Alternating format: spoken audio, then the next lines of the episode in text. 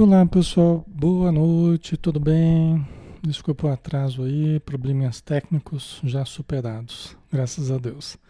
Tudo bem com vocês? Que Jesus abençoe a todos. Vamos então iniciar, pessoal, o nosso estudo dessa noite. Vamos, né? Vamos fazer uma prece, né? Para a gente então preparar o nosso ambiente, tá? Vamos fechar os olhos, Senhor Jesus. Pedimos em benefício de todos os companheiros que estão conosco em oração e que estarão durante o estudo nos auxiliando na vibração, nos auxiliando na participação, com seu carinho. E nós agradecemos, Senhor, por isso, pelos amigos do plano físico e do plano espiritual. Agradecemos pela atuação tão benfazeja nas nossas vidas, tão protetora, tão amorosa, cuidando de cada um de nós, como nós necessitamos, dando a cada um de nós o que precisamos para melhorar. E que nesta noite tenhamos mais elementos para sublimar os nossos sentimentos, para harmonizar as nossas emoções e para compreendermos que contigo o fardo é leve e o jugo é suave. Abençoa, Senhor, dos espíritos necessitados que também possam se beneficiar deste momento. Que a tua luz nos ilumine. Que assim seja.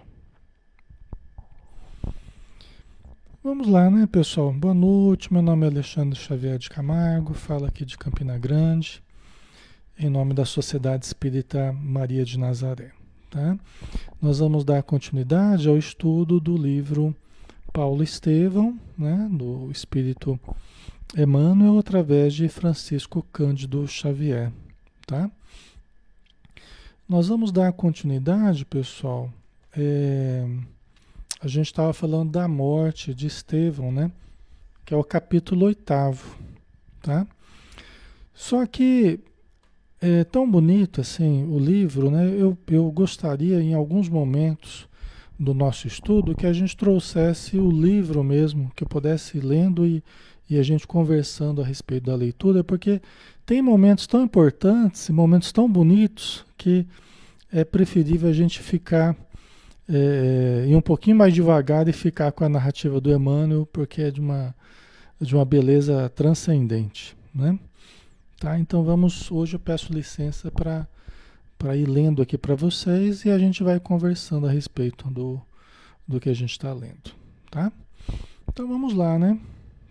Vamos pegar o capítulo oitavo, já algumas páginas já andada, né, desse capítulo, né? Nós estamos no momento em que o, o Estevão Gesiel, né, Estevão Gesiel, ele está já sendo apedrejado, ele já está numa situação bastante crítica, né, atado a um tronco, e os representantes das sinagogas iam apedrejando, é um, é um ato muito covarde, né? É, eles iam pronunciando expressões é, é, expressões judaicas, né? Iam iam é, atirando pedras, cada um mirando na parte do corpo que preferia, né? Alguns gritavam, ó, oh, vamos preservar a cabeça para demorar mais para ele morrer, não sei o que. Era uma coisa terrível, né? Se a gente for analisar, né? Mas a gente estava nesse momento. A Abigail ainda não havia chegado. Porque o irmão do, o, a irmã do, do Saulo de Tarso, a Dalila, tinha, teria ficado junto com a Abigail e no momento certo elas iriam entrar nessa parte do, do, do templo, né, que era permitida a presença de mulheres, eh, não no átrio, não na região interior do templo, né, mas onde eles fariam esse sacrifício é, esse assassinato, na verdade, né? É, elas poderiam participar no finalzinho, né? Então vamos ver aqui nesse momento, a partir desse momento, né?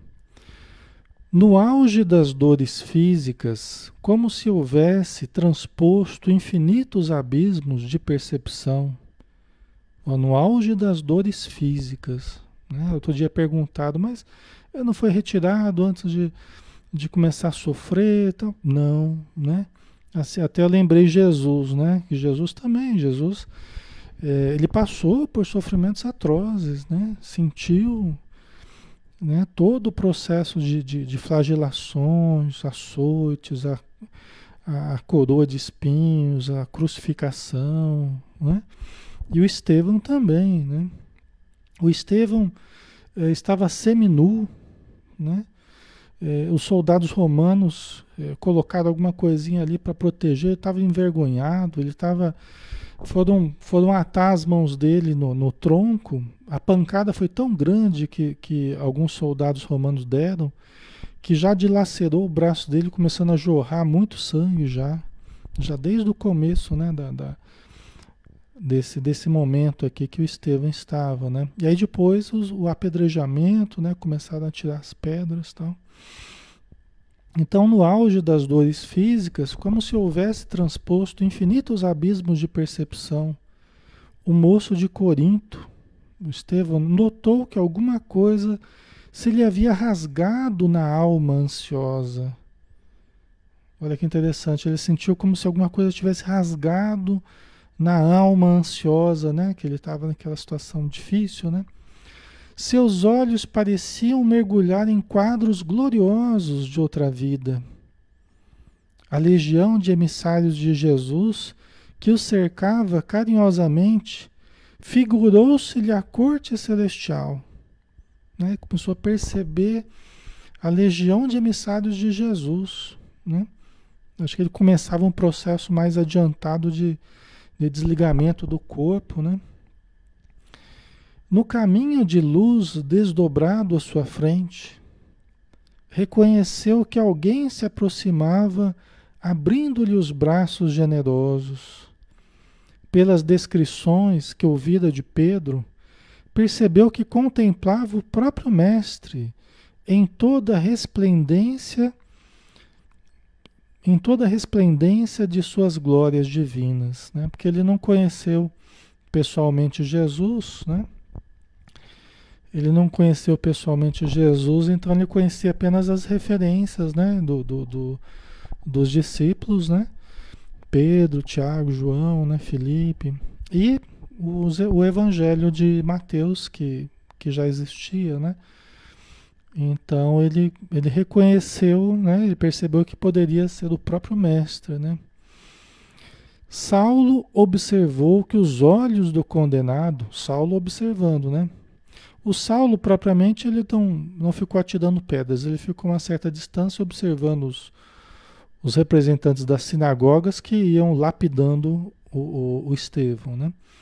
Mas aí o Saulo observou que os olhos do condenado estavam estáticos e fulgurantes. Foi quando o herói cristão, movendo os lábios, exclamou em alta voz: Eis que vejo os céus abertos e o Cristo ressuscitado na grandeza de Deus. É? Deve ter sido impressionante esse momento, né? Eis que vejo os céus abertos. Ele já estava quase morto, né? Estava uma situação bem difícil. E teve esse deslumbre, né? Teve essa situação de, de exaltação, né?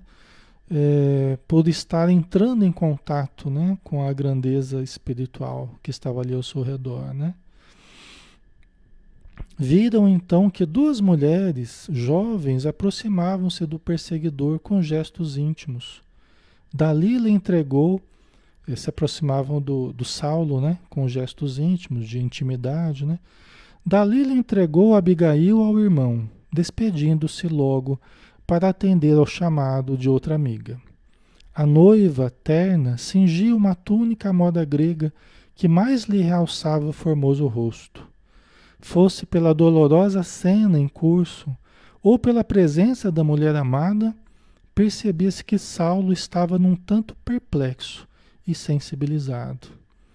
Disse-ia que a coragem indomável de Estevão o levara a considerar a tranquilidade desconhecida que deveria reinar no espírito do mártir. Aqui que a gente vê, né, a grandeza espiritual Aqui que a gente vê o poder é, é, misterioso do bem. né? o poder misterioso do bem, do bem, que sofrendo a agressão, né? sofrendo a agressão, mas vinculado ao bem interiormente, quase morto externamente, mas interiormente vivendo aquele reino dos céus, né, que Jesus falara, chamava a atenção de Saulo. E Saulo começava a se deparar né, com essa misteriosa beleza, com esse misterioso poder que o bem tem, né, que nos fascina. Né? Por quê? Porque ele estava com alguém que estava sendo agredido, lapidado, estava quase morto ali e, e, e transmitir uma serenidade desconhecida aqui na Terra. Né? Transmitia um estado de bem-aventurança desconhecido aqui na Terra. Né? Por isso que Emmanuel fala né, que passou a considerar a tranquilidade desconhecida que deveria reinar no espírito do mártir. Né? Coisa que ele não conseguia compreender ainda. Em face da gritaria que a rodeava e notando a miserável situação da vítima, a jovem mal pôde conter um grito de espanto. Abigail, né, que tinha chegado. Ela mal pôde conter um grito de espanto. Que homem era aquele atado ao tronco do suplício? Aquele peito arfante, empastado de sangue, aqueles cabelos, aquele rosto pálido, que a barba crescida desfigurava não seriam de seu irmão? Ah, como falar das ansiedades imensas na surpresa imprevista de um minuto? Abigail tremia. Seus olhos aflitos acompanhavam os menores movimentos do herói, que parecia indiferente no êxtase que o absorvia. Né? Você vê o primeiro impacto né, da Abigail, o primeiro impacto dela, ela viu aquele aquele homem ali, cabelo comprido, a barba, né? É, é, aquela situação toda, muito parecida, inclusive, com a situação que ela tinha deixado o irmão dela da última vez, né? Quando o pai dela veio a falecer, que, que eles passaram por aquele processo lá, o, o licínio minúcio, né? Em Corinto, tal, no começo do livro, né? Então aquilo imediatamente veio na mente dela. Parece que parece que aquela cena nunca tinha acabado, né? Parece que não passou tempo nenhum e que ele ainda estava ali sendo, sendo flagelado, né? Então ela reconheceu é, é, o irmão, né? De alguma forma aqui, né? Abigail tremia. Seus olhos aflitos acompanhavam os menores movimentos do herói, que parecia indiferente no êxtase que o absorvia. Embalde, Saulo chamava-lhe a atenção discretamente, de modo a poupá-lo de penosas impressões. A moça parecia nada a ver além do sentenciado, a esvair-se no sangue do martírio. Lembrava-se agora. Né? Então, Saulo tentando chamar a atenção dela, mas ela ficou ali tão fixada no, no, no quadro que ela estava vendo, relembrando situações antigas, né, passadas, que ela nem percebia Saulo chamando a atenção dela, né? Edileuza, seus últimos momentos vivendo com serenidade, muita paz. Essa passagem é inesquecível, né? É, exatamente. Não somente para nós, né? Para Saulo de Tarso também ficaria inesquecível, né? ficaria para sempre gravada na mente dele, né?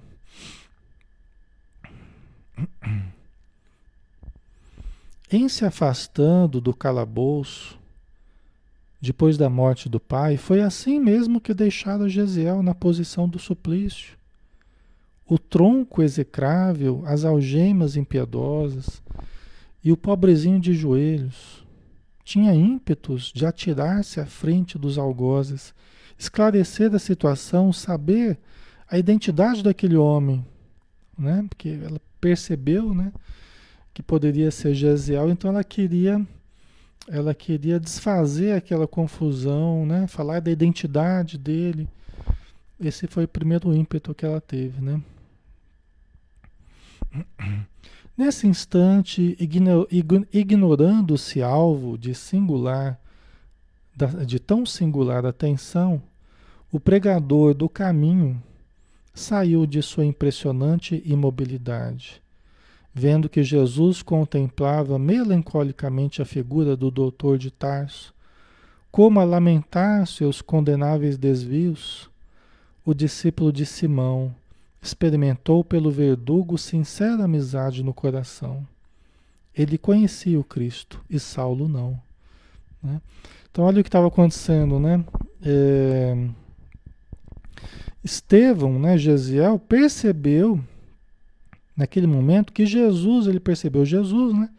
Estava vendo Jesus e percebeu que Jesus olhava para Saulo, né? Como a condenar, como a lamentar seus condenáveis desvios. Olha que interessante, né? Ele olhou para Jesus e viu que Jesus observava Saulo como a lamentar os seus desvios, né? Seus condenáveis desvios, né? E aí o Estevão, ele teve pelo verdugo, pelo Saulo, ele teve uma sincera amizade no coração, né? Uma, uma compaixão ali por Saulo, porque ele pensou assim: eu conheço o Cristo, Saulo não. Né? Quer dizer, ele tinha tido em contato, ele já tinha tido contato com a mensagem de Jesus. Saulo ainda não. Né? Então ele sentiu compaixão por Saulo. Né? É interessante isso, né? Quando a gente vê na pessoa que faz o mal, é, é, é, o resultado da ignorância, ou seja, do desconhecimento, mesmo que seja culta. Né? Saulo de Tarso era culto, né? Mas ele desconhecia Jesus, ele desconhecia a mensagem de Jesus, né? E Estevão teve esse momento de, de compaixão, de sincera amizade ali por, por Saulo, né?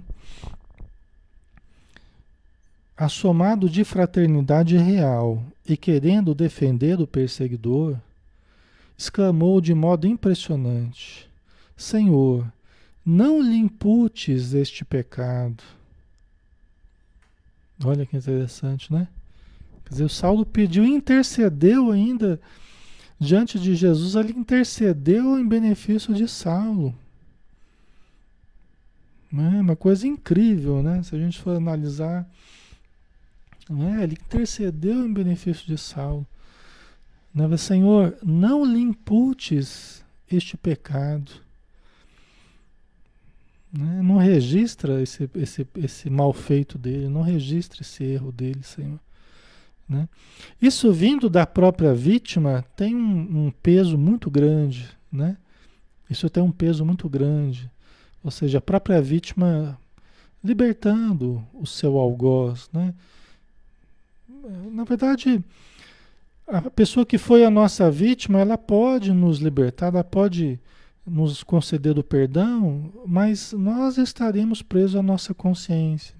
E Saulo estaria a partir dali preso à sua própria consciência, né? Mas o ato em si de, de Estevão é algo realmente impressionante, né? É Maria José, pureza de coração, né, Maria José? É, quanto amor no coração. A Conceição, Saulo não conhecia o amor, né?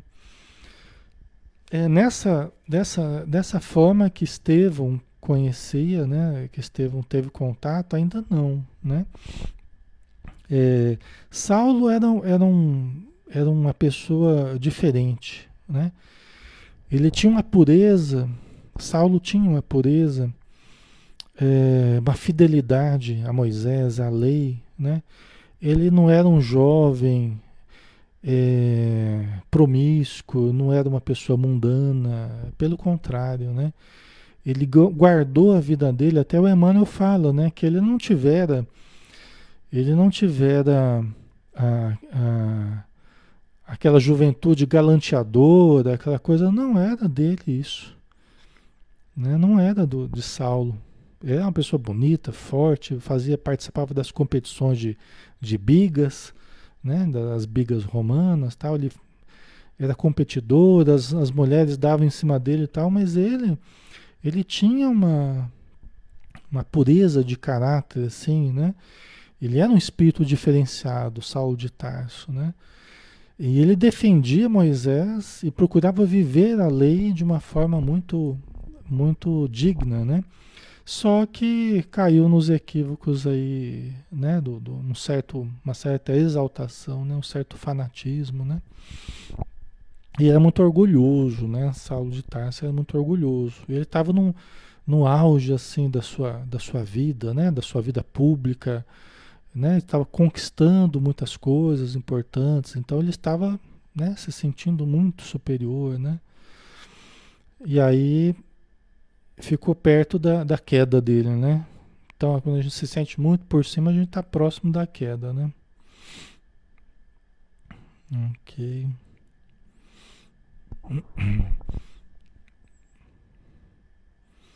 Manuel, o momento de expressão máxima das consciências daqueles envolvidos, daí evidencia os limites que temos nas almas, né? Exatamente, Manuel, é, são momentos de pico, né? São momentos limites. Nós não sabemos como é que a gente agiria nesse momento aqui, né? Nós não sabemos, né? Nós não sabemos é, é, como é que a gente reagiria, né? Provavelmente muito mal, né? Porque não é fácil você sofrer agressões desse tipo, né? Não reagir e, e, não se revoltar, né? Reagir muitas vezes a gente não pode mesmo, não consegue nem reagir, mas não se revoltar, né? É difícil, né? Ok. Então vamos lá, né? Vamos continuar aqui. Então, Senhor, não lhe imputes este pecado, né? Isso dito, voltou os olhos para fixá-los no verdugo amorosamente. Eis, porém, que divisou junto dele a figura da irmã, trajada como nos dias de júbilo na casa paterna. Era ela, irmãzinha amada, por cujo afeto tantas vezes lhe palpitara o coração de saudade e de esperança. Como explicar sua presença ali? Quem sabe havia sido também levada ao reino do mestre. Ele achava que ela talvez estivesse morta já, né? Quem sabe, né, havia sido levada também ao reino do mestre e regressava com ele, né, com Jesus, já que ele estava vendo Jesus, aí começou a ver a, a irmã dele, né? Quem sabe regressava com o mestre em espírito para trazer-lhe as boas-vindas de um mundo melhor. Quis bradar a sua alegria infinita, atraí-la Ouvi-lhe a voz nos cânticos de Davi, morrer embalado pelo seu carinho, mas a garganta já não timbrava. Né? Você vê que coisa, né? O Emmanuel pegou assim o estado íntimo dele, né? O que que, ele, o que que passava pela mente dele, mas a garganta já não conseguia é, sair voz, né? A emoção dominara-o na hora extrema sentiu que o mestre de Nazaré acariciava-lhe a fronte, onde a última pedrada abrira uma flor de sangue. Né? Dizer, a última pedra atingiu o rosto dele e abriu uma flor de sangue, né? numa imagem poética. Né? Ouvia muito longe vozes argentinas, né? melodiosas, que cantavam hinos de amor sobre os gloriosos motivos do Sermão da Montanha Incapaz de resistir por mais tempo ao suplício, o discípulo do Evangelho sentia-se desfalecer. Né? Que coisa, né? Ele ouvia os cânticos né? dos espíritos, é, estava vendo Jesus, né? e ouvia aquelas melodias né? sobre o Sermão da Montanha, que é o, o ponto mais alto, né? do, do, da mensagem de Jesus, né? Praticamente é o sermão da montanha, não é?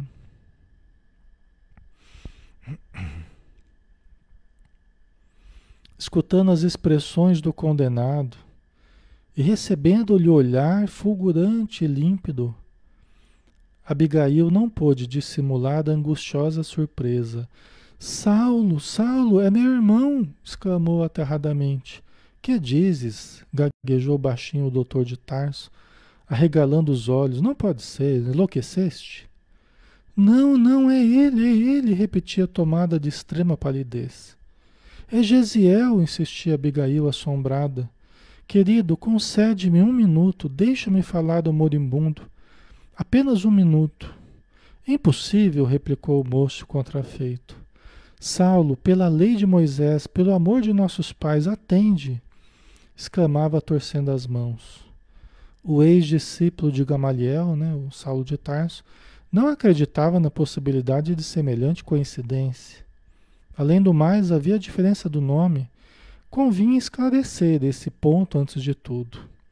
De certo, a falsa impressão de Abigail se desfaria ao primeiro contato direto com o agonizante. Sua índole sensível e afetuosa justificava o que, a seu ver, era um absurdo.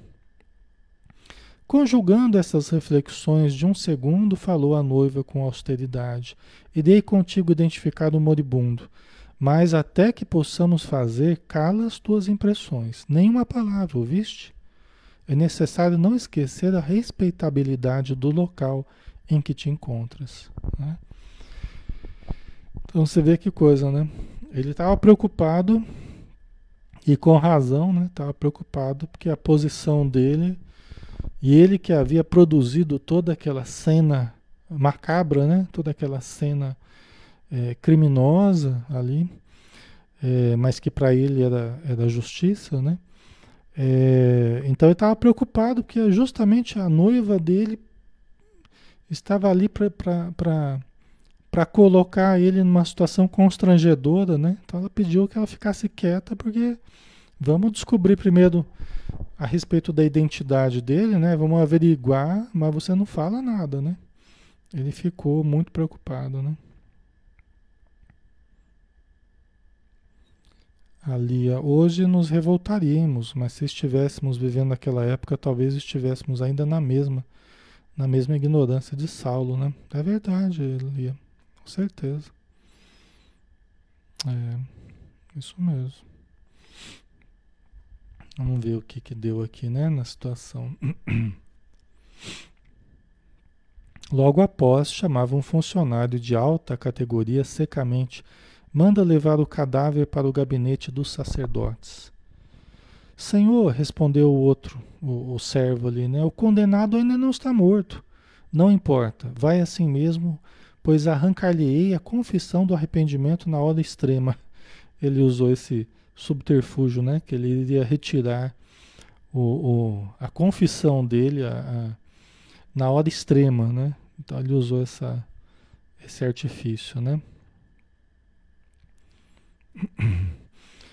Aí eles levaram para uma sala, uma das salas né, do templo. Os, os soldados se retiraram, eles ficaram sozinhos ali. Saulo, Abigail e Estevão deitado, né? Numa, numa mesa ali. Abigail aproximou-se do irmão ensanguentado com infinita ternura, e como se sentisse chamado à vida por uma força poderosa e invencível, ambos notaram que a vítima movia a cabeça sangrenta, evidenciando o penoso esforço da derradeira agonia. Estevão murmurou: Abigail. Né?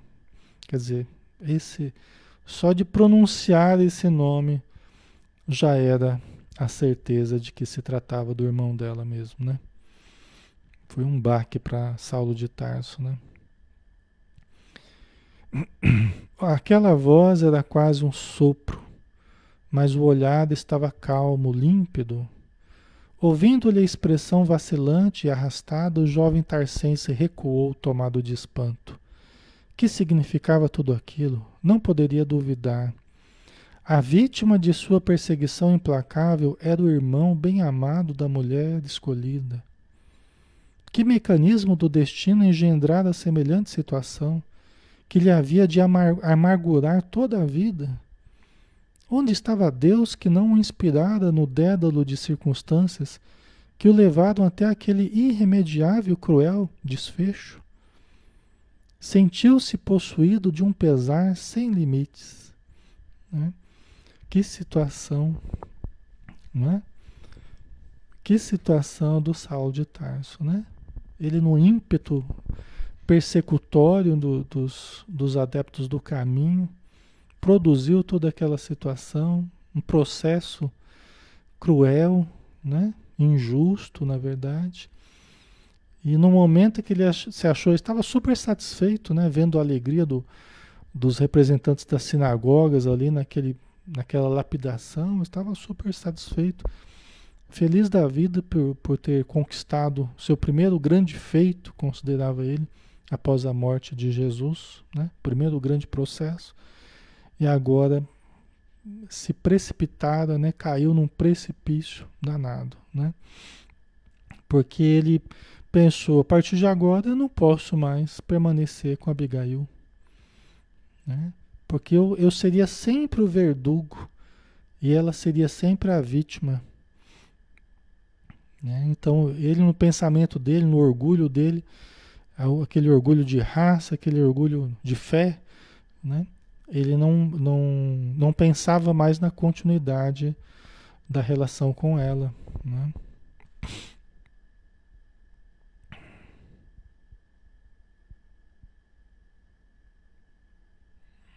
Ok. Vamos ver aqui, né? A continuação. Gesiel, exclamou Abigail, osculando e regando de lágrimas a fronte do moribundo. Como te vejo eu? Parece que o suplício te durou desde o dia em que nos separamos. E soluçava. Estou bem, disse o discípulo de Jesus, fazendo o possível por mover a destra quebrada, né? a mão direita dele estava quebrada, ele fazendo o possível por mover a mão, né? e deixando perceber o desejo de acariciar-lhe os cabelos, como nos dias da meninice e da primeira juventude. Ele falou: Não chores, eu estou com o Cristo. Quem é o Cristo? murmurou a jovem. Por que te chamo Estevão? Como te modificaram assim? Aí ele falou: Jesus é o nosso Salvador. Explicava o agonizante no propósito de não perder os minutos que se escoavam céleres. E agora chamo-me Estevão, porque um romano generoso me libertou, mas pediu absoluto segredo. Perdoa-me, foi por gratidão que obedeci ao conselho. Ninguém será reconhecido a Deus se não mostrar agradecimento aos homens. Né? É lógico que eu estou falando aqui tranquilamente, mas é, imagina a dificuldade que ele tinha naquele momento para pronunciar essas palavras, né? Imagina quanto esforço ele despendeu, né? Na voz rouca, fraca, né? Não é fácil, né, pessoal?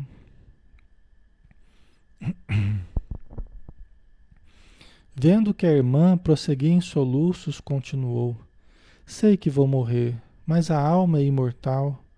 Sinto deixar-te, quando mal torno a ver-te, mas hei de ajudar-te do lugar em que estiver. Ouve, Gesiel, exclamou a irmã num desabafo. Que te ensinou esse Jesus para te levar a um fim tão doloroso? Quem assim abandona um servo leal, não será antes um senhor cruel? Olha como é que era a mentalidade, né? Olha como é que era a mentalidade na época, né? Era assim que Saulo pensava também, né?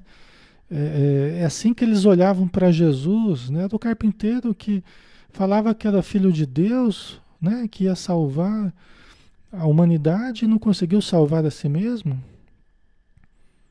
Né? Jesus até, até tinha nos prevenido falando, é claro que direis, médico, cura-te a ti mesmo. Né? Jesus havia prevenido já né? falando sobre isso, né? Você faz o bem para os outros, mas não consegue fazer para si mesmo, né? Então eles, eles olhavam com desdém, né? Isso está representado também, de certo modo, na fala da, da Abigail, né? Devido ao, ao, momento histórico que ela vivia, a crença que ela trazia, né? Era um espírito muito elevado, mas ela também não conseguia se subtrair eh, em todo, né? Em, em totum, por essa maneira de, de pensar, né? Que se Deus é bom, então eu tenho tudo de bom. Não acontece nada de ruim comigo porque Deus é bom comigo. Porque o meu Deus é fiel e eu sou fiel a Deus, então minha vida vai ser um, um mar de rosas. Quando tudo é flores é porque Deus me ama. Né? E não é assim. Né? Nós sabemos que não é assim. Né? Lógico que nós temos que saber é, agradecer a Deus, temos que saber ser gratos pelas oportunidades, pelo momento de paz, pela saúde, pela comida na mesa, pelas afeições, pela religião, pelo trabalho, não é? A gente precisa ser grato por tudo isso, é extremamente importante. Mas nem sempre a gente vai ter tudo isso é, é, é, completamente bem atendido. Nem sempre a gente vai ter todos os nossos desejos ou as satisfações plenamente atendidas. Isso não quer dizer que a nossa fé, ah, então minha fé espírita não está me, não tá me resolvendo o problema. A minha fé espírita não está. O Deus que eu cultivo no Espiritismo não está me ajudando, então, porque se eu estou com dificuldade financeira, é porque eu tenho que mudar de religião, porque o meu Deus espírita não está me resolvendo o problema. Ou o meu Deus católico, ou o meu Deus evangélico não está resolvendo o meu problema. Não é assim, né? Não é assim. Nós sabemos que não é assim. Não é? A crença nos espíritos, a crença em Deus, não é para a gente ter todos os desejos satisfeitos. É para a gente se fortalecer para vencer todas as dificuldades, não é? A gente fortalecer através da fé, através da gratidão, através da confiança, para que a gente supere as adversidades, sem cairmos no desespero, sem cairmos não é? Na, nos estados é, é, lamentáveis né? da descrença, da desconfiança para com Deus, não é? Então a gente passa pelas provações que qualquer pessoa passa. E outra, a gente vai passar por aquilo que nós precisarmos passar, em função da, até do nosso passado, né? E também do nosso presente, né? Das, das, das escolhas que a gente faz, né? Isso é muito importante. A Maria Lígia, né? Quanto à reflexão e aprendizado, para pensarmos seriamente, né? O ser humano muitas vezes usa a religião como moeda de troca, é verdade, Maria Lígia, né? E na crença da Abigail, ela estava com esse pensamento também, porque eles tinham aquela coisa de supremacia, né? Que o Salvador iria libertar o povo, iria, né? Eles não conseguiam, Saulo de Tarso não conseguia entender a fraqueza, entre aspas, dos, dos adeptos do caminho, dos cristãos, né? Chamavam adeptos do caminho, né? Saulo de Tarso não conseguia entender a fraqueza deles, porque na visão dele a fé era aquela coisa firme, forte, aquela coisa, né? Que se impunha, né? Que tinha que se impor à base da força, da, da soberania, né? Era o orgulho de raça muito forte, né? O Emmanuel até fala várias vezes, ele era muito orgulhoso, né? Saulo de Tarso, muito orgulhoso, então. ok.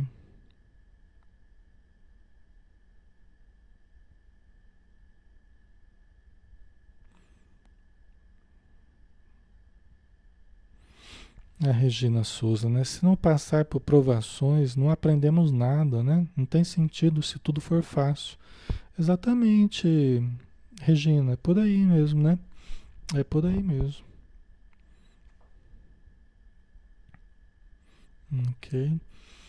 É, como o aluno aprender sem a lição, né? Sem as provas que ele faz, que auferem a sua capacidade de firmeza moral, a sua capacidade de sua fibra moral, né?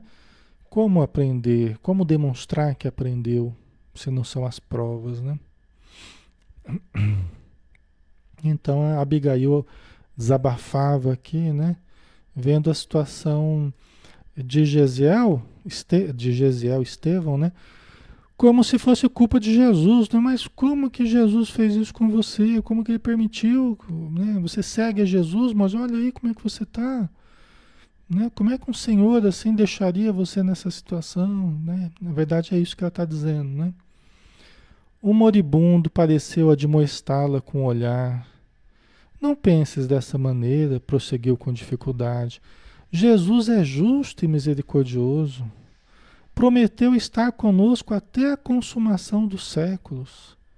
Mais tarde compreenderás. A mim ensinou-me a amar os próprios verdugos.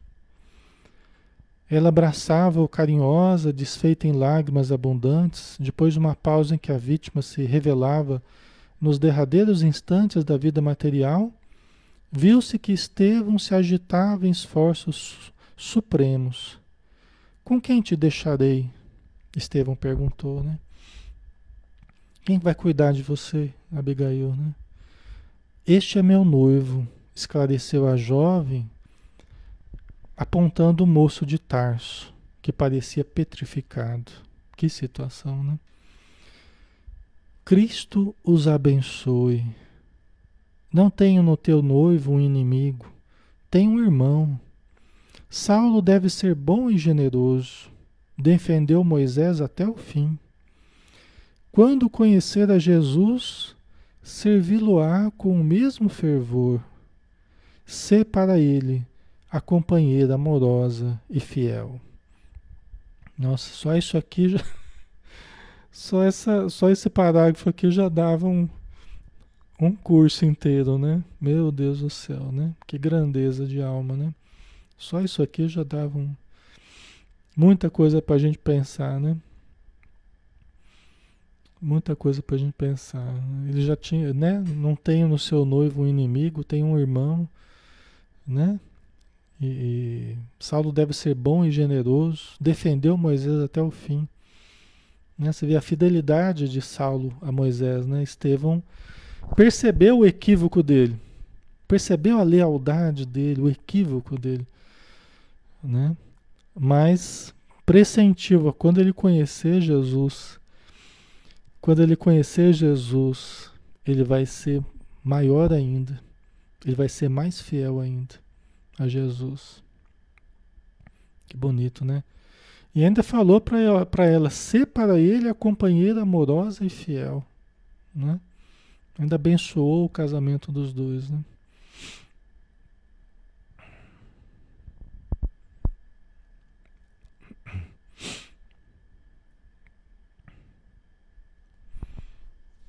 Observando que o irmão lhe lançava o último olhar, exclamou angustiada: Gesiel, não te vás, fica conosco nunca mais nos separaremos.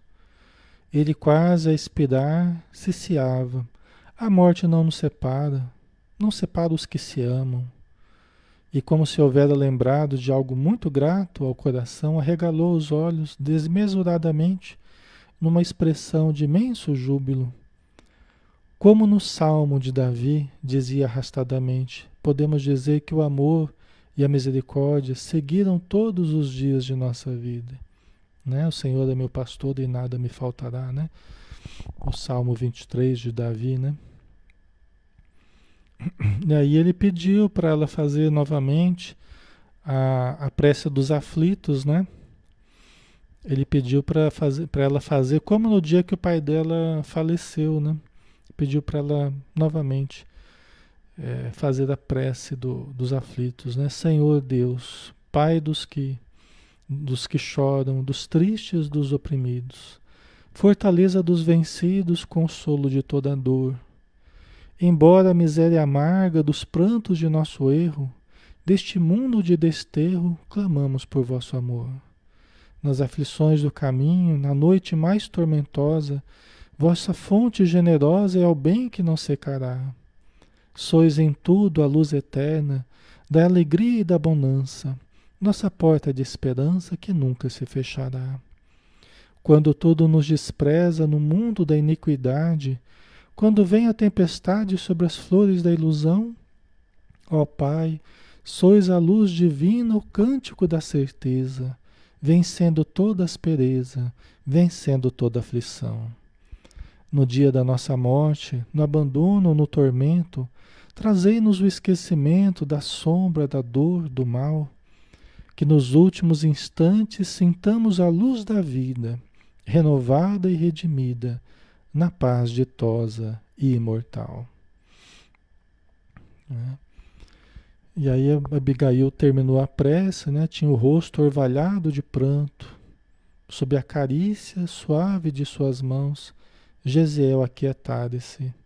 Palidez de neve caracterizava-lhe a face cadavérica, aliada à profunda serenidade fisionômica. Saulo compreendeu que ele estava morto. E enquanto a jovem de Corinto se levantava cuidadosamente, como se o cadáver do irmão requisitasse toda a ternura do seu espírito bondoso, o moço de Tarso aproximou-se de senho carregado e falou com austeridade. Abigail, tudo está, ter, tudo está consumado e tudo terminou também entre nós. Então não lhe bastavam os golpes recebidos? Seria possível que o noivo amado não tivesse uma palavra de conciliação generosa naquela hora difícil da sua vida?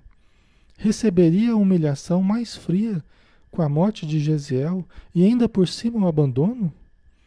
Consternada por tudo que, vi, que viera encontrado em Jerusalém, entendeu que precisava utilizar todas as energias para não cair nas provas ríspidas que lhe haviam sido reservados. Vê que coisa, né? Naquele momento ali, o irmão ainda naquela situação e o Saulo, você vê como é que ele ele era duro, né? O Saulo o Saulo era, era complicado, né? Ele era resoluto e muitas vezes intempestivo, né? E, e Abigail então falou, né? Tudo terminado entre nós, porque o sofrimento não deveria escorraçar o amor sincero. Não me compreendes, replicou o orgulhoso rapaz. Nossa união tornou-se inexequível. Não poderei desposar a irmã de um inimigo de maldita memória para mim. Fui infeliz escolhendo esta ocasião para a tua visita a Jerusalém. Sinto-me envergonhado não só diante da mulher com quem nunca mais poderei unir-me pelo matrimônio, como perante os parentes e amigos pela situação amarga que as circunstâncias interpuseram no meu caminho. E ela respondeu: Saulo, Saulo, não te envergonhes perante meu coração. Gesiel morreu estimando-te. Seu cadáver nos escuta.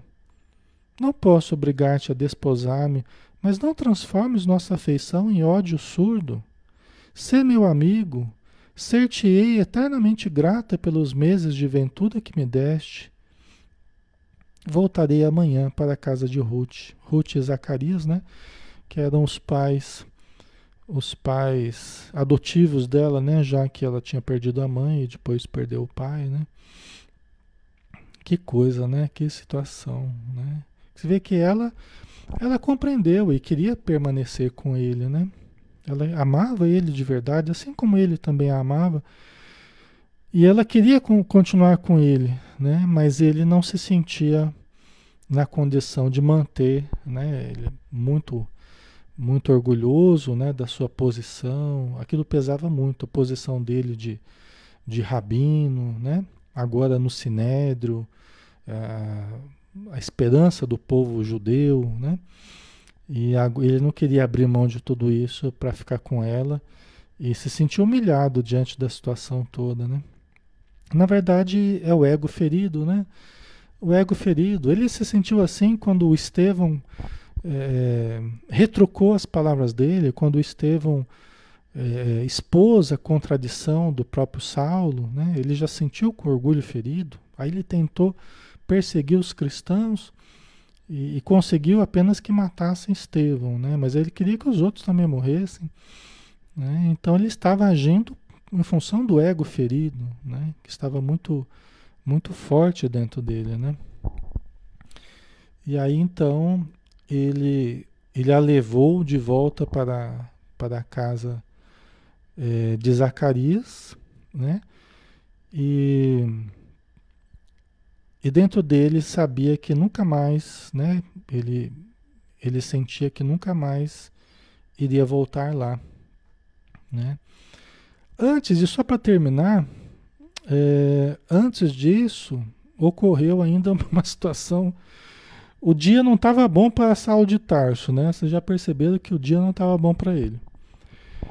Ele estava preocupado com a imagem dele, né, Lia? Exatamente. É. Agiu um egoísmo muito grande, né, Rejane? É.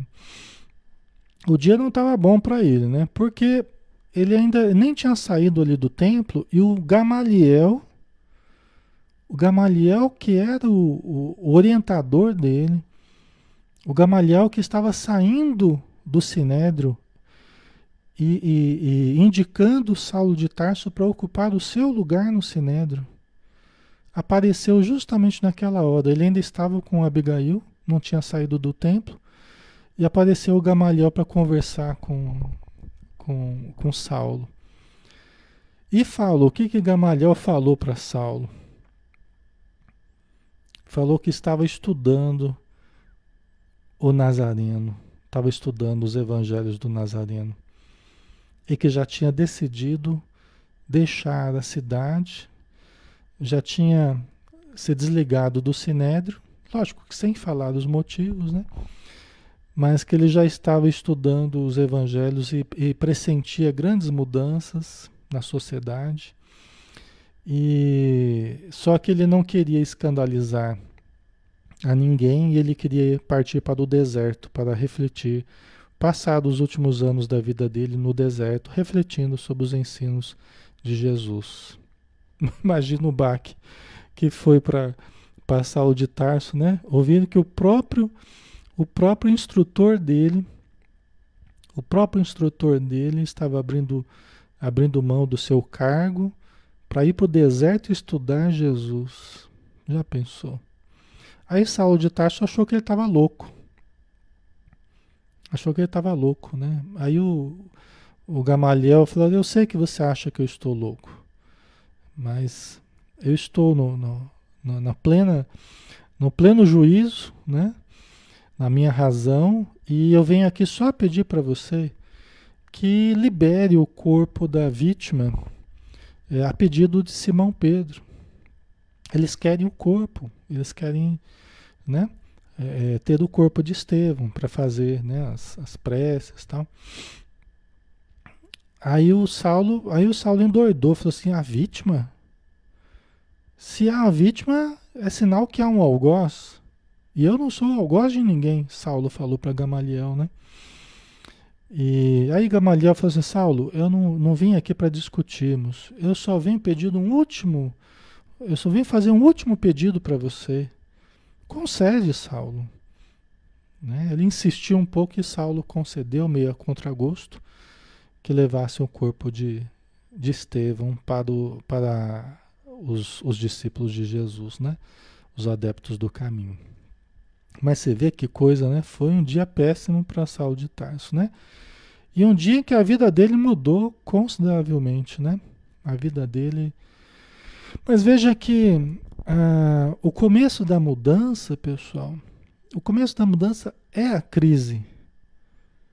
Não são aquelas situações gostosas, não são aquelas situações harmoniosas. Não é isso que gera as grandes mudanças na nossa, na nossa vida. Frequentemente são as situações que a gente não gosta. São as coisas que não deram certo, as coisas que não estão sendo do jeito que a gente quer. Às vezes são os dias terríveis que a gente tem, são as épocas difíceis que a gente tem. Mas que depois a gente entende que tinha uma função de ser, tinha um porquê, né? Aquela crise, né? Porque aquela crise ela começa a ruir os castelos de ilusão que a gente estava construindo. Saulo de Tarso estava se encastelando nas ilusões dele de supremacia, de poder. Imagina o que, que ele faria ao longo da vida se ele continuasse nessa toada, né? Então a vida dele começava a desmoronar. E isso é bom, isso é bom até para a gente olhar a nossa vida de uma outra forma, porque às vezes quando as coisas começam a desmoronar é porque você está prestes a uma nova construção. Se você souber trabalhar né, com isso, né, se você souber entender, nós estamos prestes a uma nova construção que pode ficar até melhor do que já estava. Né? E, e, e a tendência aqui é ficar melhor porque o Saulo de Tarso tem um potencial muito grande, né? mas do jeito que estava indo, seria difícil, né? Mas isso nós vamos, nós vamos ter com um bom chão ainda, né? Até que, até que ele mude o pensamento dele, né? Mas então ele deixou a, a, Abigail, né, junto aos pais adotivos dela, na estrada de Jope, na casinha deles lá, e se propôs a não voltar mais lá. Né? Para ele tinha encerrado, encerrado a relação com Abigail, tá? Ok, pessoal, acho que estamos na hora, né? Nós terminamos esse capítulo então, né?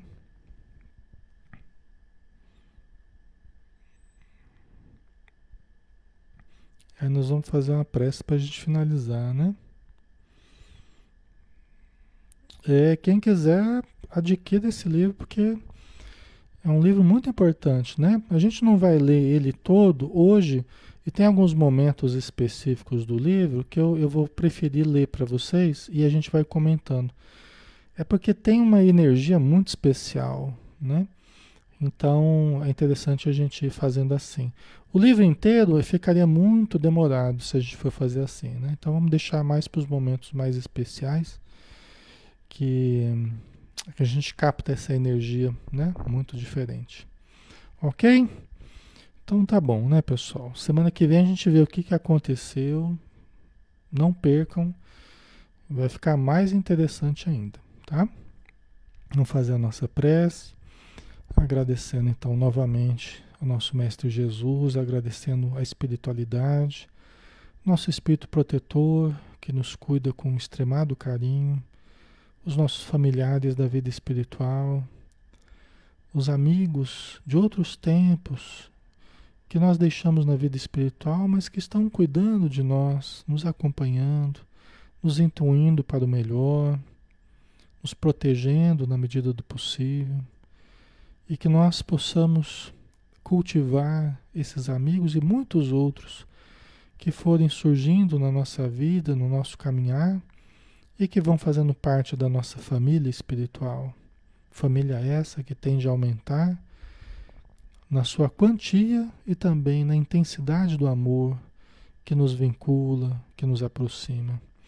Muito obrigado, Senhor Jesus, pelas bênçãos de hoje e que possamos continuar conectados a Ti. Que assim seja. Muito bem, pessoal. Obrigado, tá? Pela presença de todos. Obrigado pela participação.